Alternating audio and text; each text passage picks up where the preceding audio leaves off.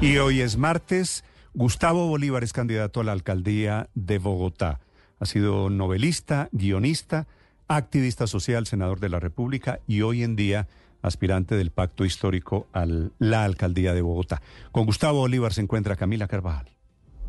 Sí, señor Néstor, buenos días. Lo saludo a esta hora desde la casa del eh, candidato a la alcaldía de Bogotá, Gustavo Bolívar. El hombre que además hoy pusimos a madrugar, que está terminando campaña y es un gusto saludar porque quiere ser alcalde de Bogotá y aquí en Mañanas Blue, pues esta es la semana para escucharlos a todos. Candidato Gustavo Bolívar, bienvenido a Mañanas Blue. Muy buenos días, Camila, eh, a Néstor, a todos los integrantes de la mesa y a los oyentes, muy buenos días. Lo pusimos a madrugar a propósito de tanta polémica en estos días en redes sociales con su en la cama. No, lo que pasa es que estoy ya constipado de tanto debate y, pasé un poquito mala noche por la tos, pero ahí vamos.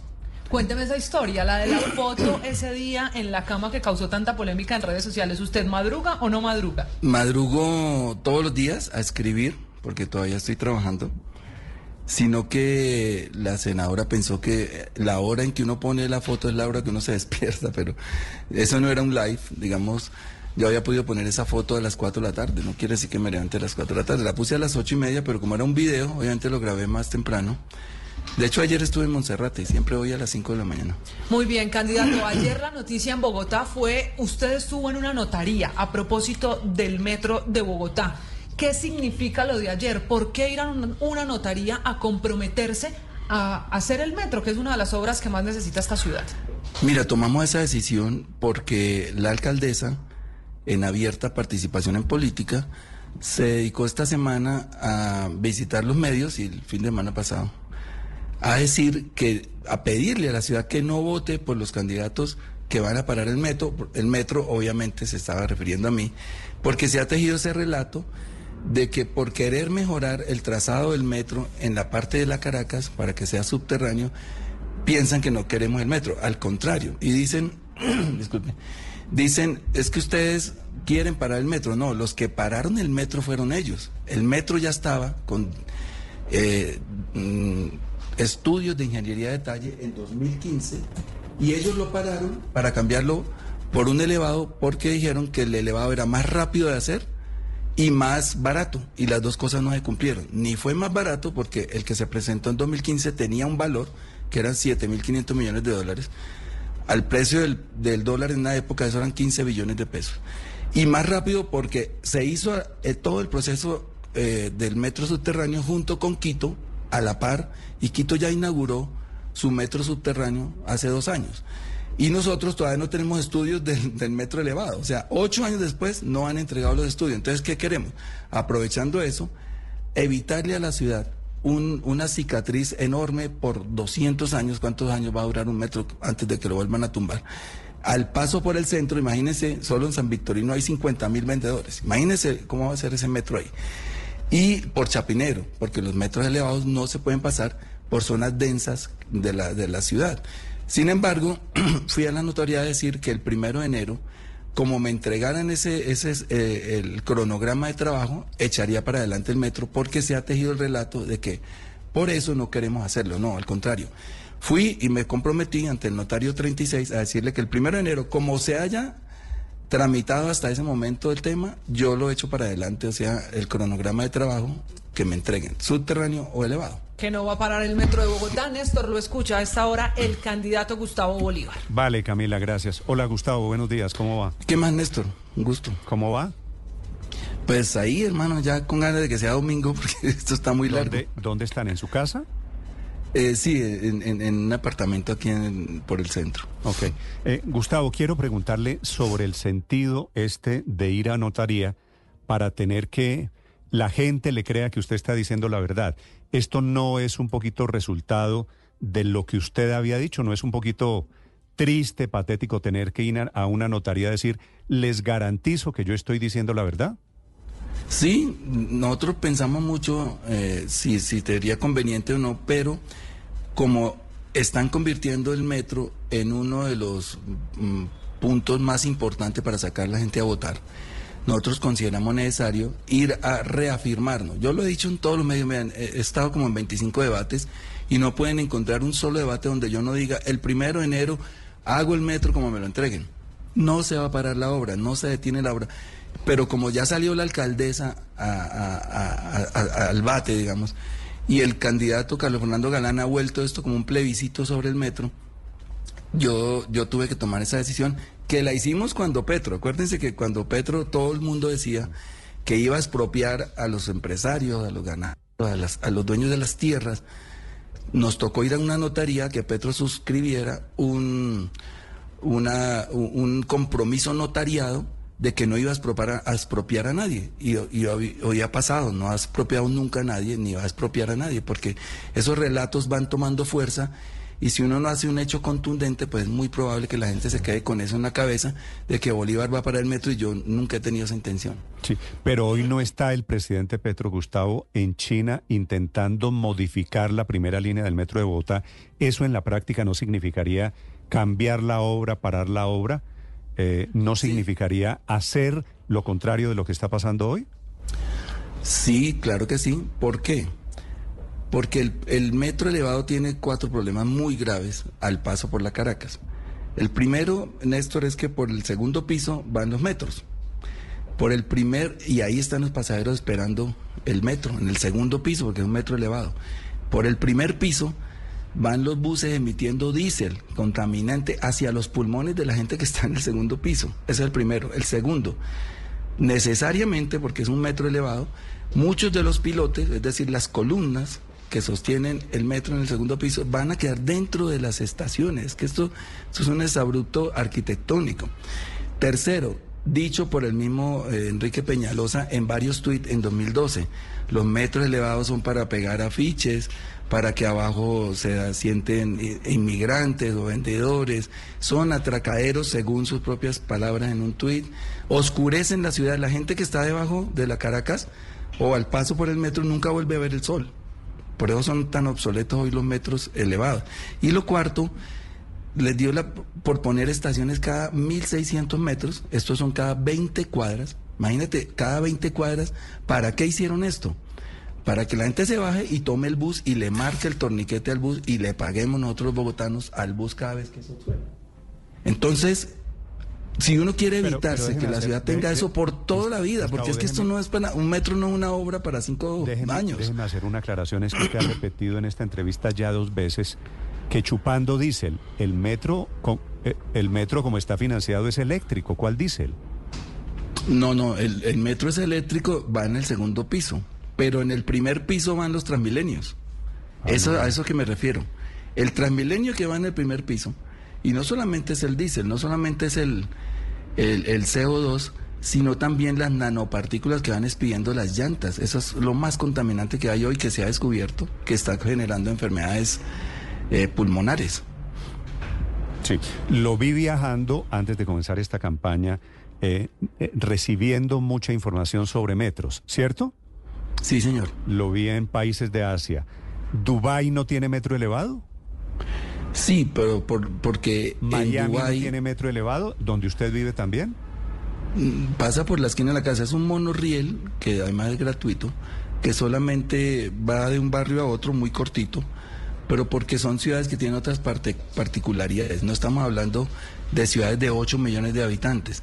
Nosotros necesitamos hacer un, un transporte multimodal. Si nosotros hacemos un metro subterráneo, podemos liberar espacio en la superficie para ciclovías, que ese es el, el, transporte del futuro, cuando la gente se convenza de que el cambio climático es real. Mm. Le quiero salir del tema un segundo, vuelvo al tema porque me interesa. Estuve en Sumapaz el sábado. Sí. El sábado, eh, Sumapaz yo nunca había ido, tengo que confesarlo. Y creo que fui el único candidato que fue. Son cuatro horas desde aquí en mi casa, tres horas desde el límite de Bogotá hasta el sitio que fuimos que se llama Nueva Granada. Vi por el camino millones, no miles, ni, ni, sino millones y millones de frailejones, porque es una zona, pues es el páramo más grande del mundo, millones de frailejones. ¿Qué quiere decir eso? Que es la fábrica de agua más grande del mundo. De ahí sale el agua, los frailejones atrapan las nubes, la convierten en gotas que van cayendo y se van volviendo quebraditas, después terminan siendo ríos muy grandes. De ahí sale el agua del río Meta, del río Orinoco, de varios ríos que bañan Bogotá. Y yo y la pregunta es cuando llegue el cambio cuando llegue el cambio climático si seguimos apostándole a los buses ese páramo va a desaparecer, porque obviamente ellos necesitan para crecer una temperatura especial. Cuando desaparezca ese páramo, perdemos el agua, se desaparece el agua. Entonces, nuestra angustia de que no haya más buses, que por favor le empecemos a apostar a los sistemas férreos y electrificados como por la séptima, por ejemplo, que ya quieren montar otra, otro, otro troncal de, buses, es que de verdad nosotros tenemos una responsabilidad con el cambio climático porque si desaparecemos esas fábricas de agua, este es el caso de Colombia, el caso del mundo es obviamente el de hielo de todos los nevados y de los polos y el aumento del, del mar, del, del nivel del mar y, eh, precisamente inundando todas estas ciudades costeras y la gente se va a venir aquí al interior y al interior tampoco va a haber agua. Mm. Esto es una locura lo que estamos viendo. Entonces nosotros, nuestra angustia, porque la gente es negacionista del cambio climático, es tenemos que organizar bien el transporte porque es uno de los mayores contaminantes. Sí. Eh, Gustavo, ¿me deja volver al tema del metro? Claro, claro, te dije que sí. Eh, su plan de gobierno no dice, comillas, promoveremos subterranizar el trayecto del metro por la Caracas? Sí, señor. Y entonces, ¿cómo su plan de gobierno dice que usted va a promover una cosa y ayer va usted a la notaría a decir que no va a cumplir el plan de gobierno? Porque el, promoveremos se está haciendo. Yo en este momento estoy promoviendo que eso suceda, pero eh, dije desde el debate cero, que fue en semana, el debate uno, el primero de enero, como esté, si es subterráneo, créame la ciudad.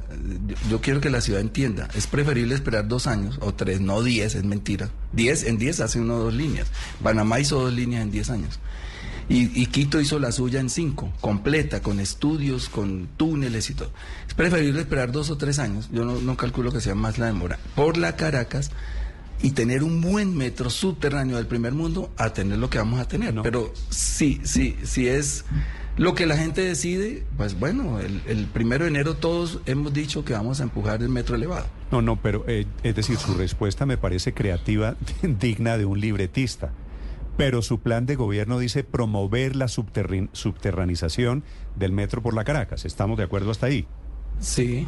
Y entonces, si usted es elegido este domingo, ¿usted va a cambiar ese plan de gobierno? Sí, señor, porque la ley nos permite, precisamente la segunda vuelta permite que los candidatos que pasen puedan inscribir una un nuevo programa, mejorar el que tienen, ampliarlo, etcétera. Y eso va a ir en la, en la ampliación o en el mejoramiento del, o empeoramiento en este caso, del programa de gobierno. Sí, lo que está pasando, Gustavo, con un poquito de sinceridad, y yo sé que usted es sincero, no es que usted se dio cuenta que no era rentable la idea de atrasar más el metro de Bogotá, que la gente dice, bueno, ya como sea, pero háganlo? Sí, obviamente en política uno tiene que escuchar a la gente. Y la gente, obviamente engañada, cree que el metro elevado es lo mejor. Y no hay un solo metro elevado al paso por las, por las zonas densas, es decir, el centro de las ciudades, porque los han tumbado. Nueva York tumbó sus metros elevados al paso por la ciudad, por, la, por el centro y por Manhattan porque no son, hoy ya son obsoletos, pero si la gente quiere el metro elevado y quiere un metro, vaya miren el metro elevado de Medellín al paso por el centro, miren lo que hay. Eso es lo que va a tener Bogotá, es una, ciudad del tercer del primer mundo. Nos quieren condenar siempre a estar en el tercer mundo. No, pero ciudades del primer mundo, Nueva York y Chicago tienen también metro elevado.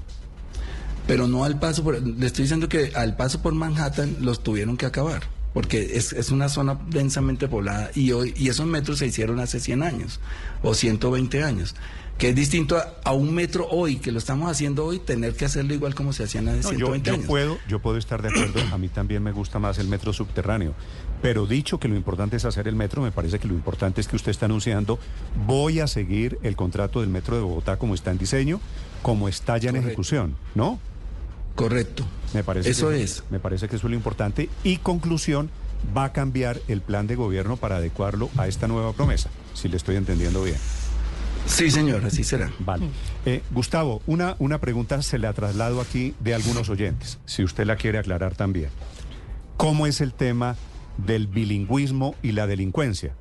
Que usted sabe la controversia que se ha armado y lo veo repitiendo en sus cuñas alrededor del el bilingüismo. Usted como alcalde de Bogotá, ¿qué puede hacer y cómo es la tesis de que una persona que habla inglés no comete delitos?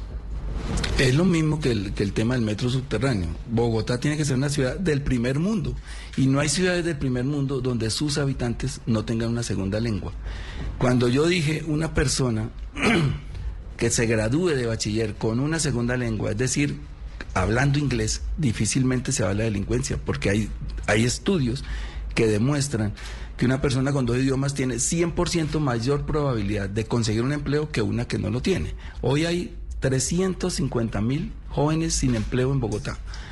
Y en total, lo que llaman ninis, que ni estudian ni trabajan, son 600 mil. Y después se quejan de la inseguridad. Porque si un joven no tiene qué hacer, no tiene ni cómo entrar a una universidad, ni tiene cómo conseguir un trabajo, pues obviamente ahí vienen todos estos daños colaterales como la inseguridad. Yo estoy diciendo, Vamos a hacer el, a estructurar el sistema educativo para que sea bilingüe y lo he dicho con toda la responsabilidad que arrancaría con los niños de preescolar. Para eso se requieren 2.500 profesores. Cada año vamos a incrementar un año, o sea, en, mi gobierno llegaríamos a tercero primaria.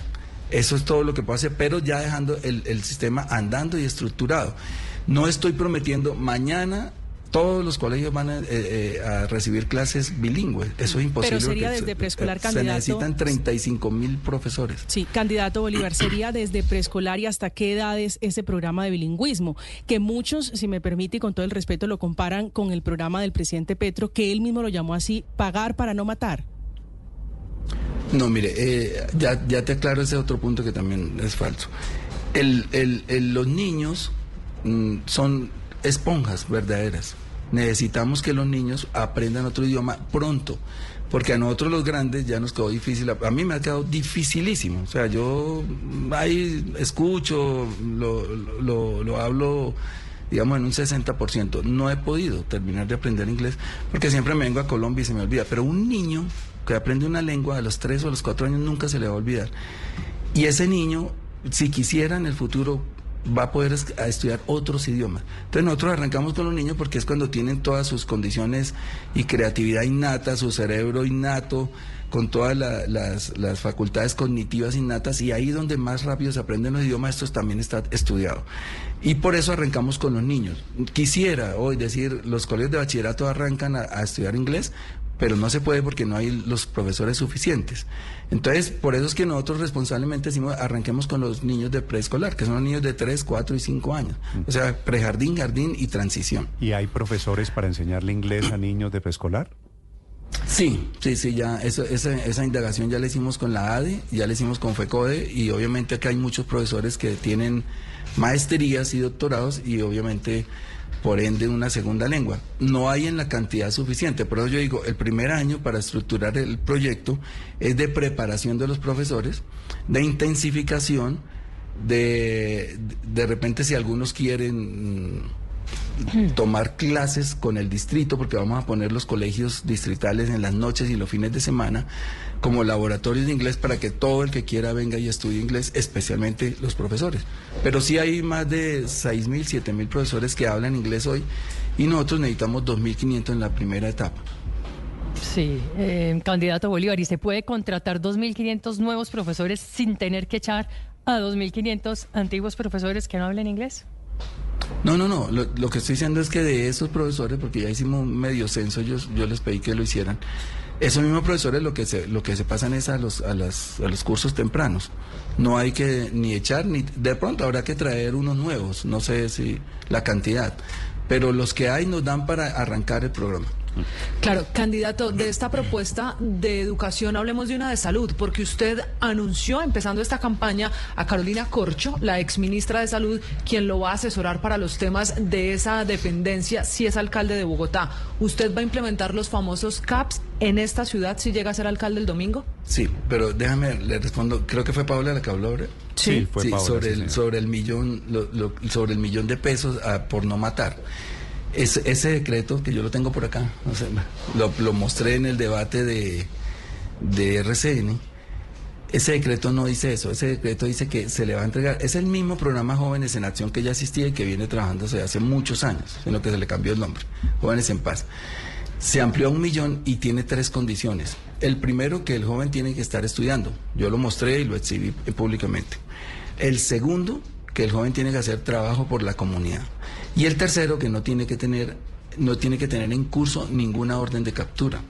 O sea, no es verdad que se pague por no matar. Lo que es verdad es que se paga para alejar al joven de la criminalidad, porque si cumple estas condiciones, en vez de que venga la banda criminal a ofrecerle un millón y medio, dos millones de pesos por matar, nosotros le estamos diciendo, mire, le damos un millón de pesos para que estudie tranquilo, haga trabajo por la comunidad y no y, en su desespero, porque los jóvenes también necesitan ingresos, en su desespero, que no consiguen ni trabajo, y nada, no vaya a sacar en una banda criminal. Eso ya se ha se eh, en el pasado se ha hecho con, mucha, con mucho éxito y nosotros estamos apostándole a 100 mil jóvenes de las zonas más vulnerables de Colombia. Es decir, vulnerable que es las zonas donde operan las bandas criminales, donde hay mucha facilidad de que sean convencidos de ir a, la criminalidad. Entonces, con ese milloncito hacemos que ese joven resista. Algunos no lo lograrán, pero esa es la digamos, la intención del decreto.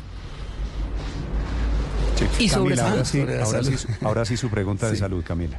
Bueno, sobre salud, sí, mira, eh, el, la ley que se está tramitando hoy en el Congreso, que es la reforma de la salud, tiene dos componentes que no se necesitan de ley para poder, poderlos aplicar. Uno de ellos es los territorios saludables, que ya funcionó acá también en, en la época de la Bogotá humana, cuando Gustavo Petro era alcalde, y consiste en, en crear mil equipos yo quisiera más, porque en esa época se crearon mil y hoy la población ha crecido, pero digamos lo que está en el programa son mil equipos compuestos por psicólogos, enfermeras y médicos visitando las casas de toda la ciudad para hacer salud preventiva.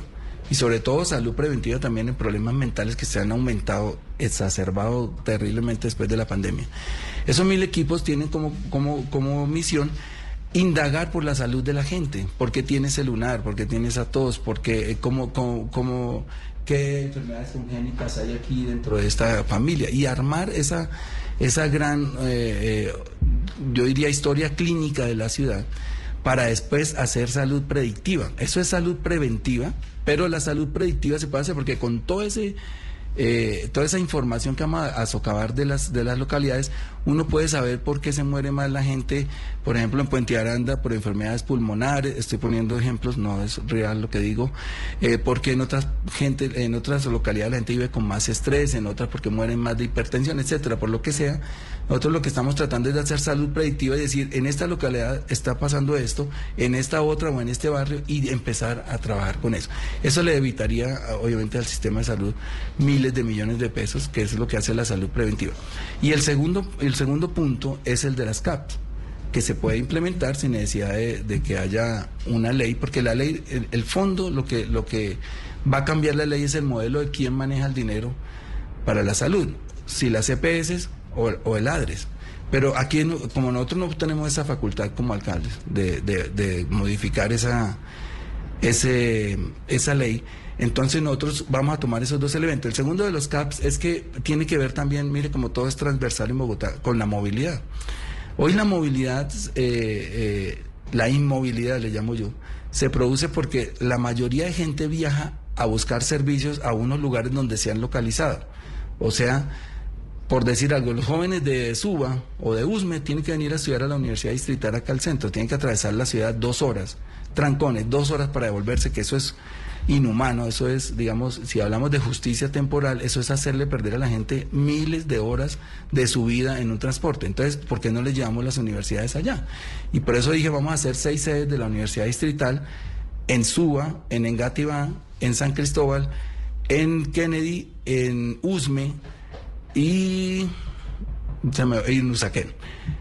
¿Para qué? Para que la gente no tenga que trasladarse. La salud es lo mismo. Nosotros tenemos que crear multicentrismo, o sea, muchos sitios donde la gente que vive en Suba tenga un CAPS, la gente que y una universidad, la gente que vive en Usaquén tenga un CAPS y una universidad. El CAPS es un centro de atención primaria, básicamente es como un hospital de primer nivel que ya hay muchos, ya hay unos ocho más o menos hemos contabilizado, y hay que, hay que completar los demás. Y hablemos ahora de jóvenes, candidato, porque mucho, usted conoce muy bien en Bogotá el futuro de esa población específica que es un voto al que le está apostando, y lo que ha pasado incluso antes de campaña con primera línea en la capital del país y la política además de Gustavo Petro del pacto histórico que es el movimiento que a usted lo apoya. ¿Usted en Bogotá también va a pagar el subsidio de jóvenes por no matar o cuál va a ser la relación con primera línea? Yo estuve precisamente averiguando ayer cuántos jóvenes están siendo, eh, a, cuántos jóvenes impacta el programa en Bogotá y me dicen que 3.000, me parece muy poquito todavía. De los 100.000, solo 3.000 están haciendo ya la transferencia. A mí me gustaría llegar a 10.000 porque también la ley faculta que los eh, alcaldes, eso quedó facultado en esa ley, ese decreto, perdón, puedan, puedan tomar la iniciativa de, de implementar en sus territorios jóvenes en acción. Es decir, si no lo hace el gobierno nacional, lo que usted anuncia es que desde el gobierno suyo en Bogotá se le pagaría a esos jóvenes de primera línea. Le no, no son de primera línea. No sabemos quiénes son. Son jóvenes en territorios vulnerables, pero no son de primera línea. Pero es un pago por no matar. No es un pago por no matar, acabo de explicarlo. Es un pago para que el joven resista el, el, reclutamiento de las bandas criminales, que hay 14 en Bogotá, que están haciendo de las suyas, que nunca había tenido Bogotá tantos problemas de inseguridad. Y ese programa, junto con labores de cultura, que también tenemos muy profundos para Bogotá, ferias de libro en todas las localidades, ferias de arte en todas las localidades, un corredor cultural desde el Hospital San Juan de Dios, que es en la primera con décima, hasta la Perseverancia, donde los, eh, los, perdón, escultores y pintores de Bogotá esculpan eh, mm, puedan eh, tener sus obras en las calles, abrirle los muros de algunos barrios como Las Cruces, por ejemplo, barrios que hoy toda la vida han sido muy sacrificados por la violencia como perseverancia, abrirle los muros, obviamente pagándole al dueño de la casa una mensualidad para que los jóvenes puedan pintar sus grafitis, hacer su, su arte urbano, centrarlo como, esto es una idea tomada de, de Winwood, creo que Néstor conoce, y algunos de los que nos oyen en, en, Miami, es que haya un barrio cultural o un corredor cultural muy grande y si nosotros sumamos esa, esa explosión cultural más que los jóvenes puedan resistir el reclutamiento, yo les aseguro que baja la delincuencia. Y ya, ya pasó. Usted, usted, esos no son datos míos. Si ustedes analizan los dos periodos, los dos gobiernos donde menor delincuencia hubo en la historia en Bogotá fue el primero de Mocus y el de Petro porque se le apostó enormemente a la cultura y también a la juventud. Es Gustavo Bolívar esta mañana en Bogotá. Perdón Camila, le interrumpí. La última pregunta para Gustavo allá en directo. Sí, señor. La última pregunta, Néstor, está relacionada precisamente con eso, con primera línea, con todas las cosas que se han hablado de la relación suya, candidato, en la época del paro nacional y que es quizá un fantasma que lo ha seguido acompañando, la relación de su candidatura con primera línea. Bueno, no, y, que me pueda seguir acompañando no tengo ningún problema porque lo que yo hice me enorgullece para mi vida.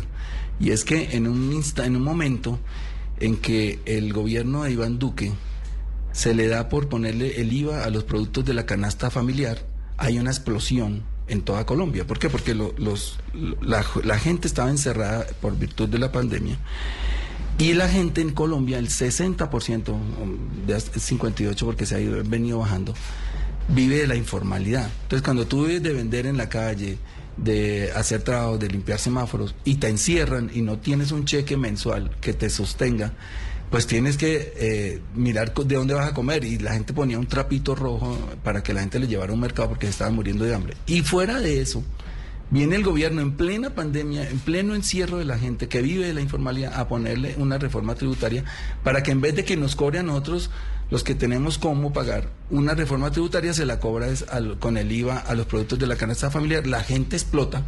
No se conocían, no se conocían entre sí. Esto no es una organización terrorista, ni, ni el joven de Cali conocía al de Bogotá, ni el de Medellín. La gente sale a las calles a protestar y reciben una represión violenta en vez de ser sentados a negociar.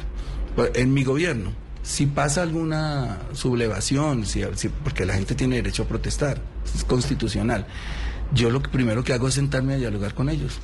Lo primero, porque nadie protesta porque quiere. Hoy nadie dice, ay, me voy a levantar a protestar porque hoy no tengo nada que hacer o voy a ir a hacer deporte protestando. No. Cuando la gente sale a protestar que tiene una inquietud, está inconforme, el gobierno le está incumpliendo algo o están abusando de esa persona. Entonces la gente salió a protestar y la represión violenta, la represión fue muy violenta, le estaban sacando los ojos a los jóvenes. Mi hijo tenía esa edad y dije yo, ¿por qué no hacer algo por ellos? Hago una vaqui pública, porque fue todo público pues, desde mi Twitter, y 4.833 personas aportan a esa vaqui y salimos a comprarles unos cascos y unas gafas para defenderse. Fue todo mi participación, que lo ha investigado la Corte, la Procuraduría, todo el mundo obviamente archivaron los casos porque se demuestra que no tengo ningún contacto con ellos Pero lo que sí tengo que decir es que la estigmatización que recayó sobre esos jóvenes fue terrible hasta hoy. Porque si bien es cierto que hubo vandalismo, si bien es cierto que las guerrillas intentaron infiltrar, eso sí fue cierto, a, los, jóvenes para que se armaran, afortunadamente no lo lograron, no estaríamos hablando hoy de una guerra civil. Sí, la mayoría de la gente era pacífica. Yo estuve en muchas de esas marchas. El presidente Petro hoy estuvo conmigo en varias marchas y estábamos de la nada, salían los gases y nos empezaban a dispersar si no estaba la gente haciendo nada. Entonces, por esos errores de no sentar a, negociar a los jóvenes de todo, el, de todo el país, esto escaló dos meses, casi dos meses y medio, siendo que el poder estaba, era en el presidente de haber sentado a los líderes de esa protesta, que también había madres de primera línea defendiendo a sus hijos, y haberles dicho, ¿qué necesitan? Venga, no hay plata ahorita, esa universidad de Suba que están pidiendo, se la puedo hacer en tres años, yo les hago un compes, cualquier cosa, tenía uno que haberse sentado a negociar con ellos. Por eso yo no creo que durante mi administración vaya a haber protestas porque les voy a dar las universidades, les voy a dar las oportunidades de trabajo a través de cooperativas, les voy a dar lo que más se pueda para que ellos no tengan que volver a las calles. Pero si no se puede, seguramente, y, se presenta una protesta, a mí no me cuesta nada sentarlos allá en el Palacio del Líbano y decirles, venga, negociamos, porque uno sabe que la gente necesita. Sí. Camila, gracias. Es Gustavo Bolívar esta mañana aquí en Mañanas Blue. Es bueno tenerlo en estos micrófonos. Eh, déjeme hacerle una pregunta final de cálculo electoral, Gustavo. ¿Cuántos votos cree usted que va a sacar este domingo? Hijo eso está. Pues mira, eh, si, si, si pensamos en un 30% de la votación, podríamos llegar a un millón de votos.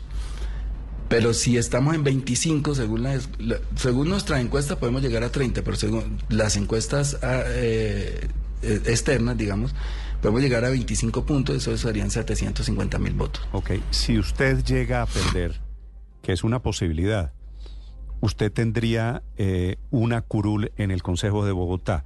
¿Usted sería concejal en, en desarrollo de esa figura del Estatuto de la Oposición? Mm, yo soy muy franco, Néstor. Yo lo, yo alguna vez contemplé la posibilidad y por ahí mis hijos vieron y me dijeron, papá, otros cuatro años no, bueno, el consejo no. Yo, eh, eh, esa pregunta nos la hicieron antier y me, me, causó curiosidad que yo fui el único que levantó la paleta diciendo no, todos dijeron que sí, entre ellos Carlos Fernando Galán. Carlos Fernando Galán, cuando fue segundo, renunció. Y hoy vuelve y dice que sí, porque es que no son sinceros en política. Yo no me posesiono como concejal. Ok, ok. Le agradezco la sinceridad. Gracias por acompañarnos esta mañana, Gustavo. Un abrazo. Bueno, Néstor, a ustedes muchas gracias por, la audiencia. Gustavo Bolívar, Camila Carvajal, que se encuentra con él. Camila, gracias. Néstor, gracias. El candidato que además le tengo que contar aquí una infidencia mientras la entrevista ya lleva por lo menos cuatro pastillas porque definitivamente ya no le alcanza la garganta en esta recta final el que dice quiere ser alcalde de Bogotá.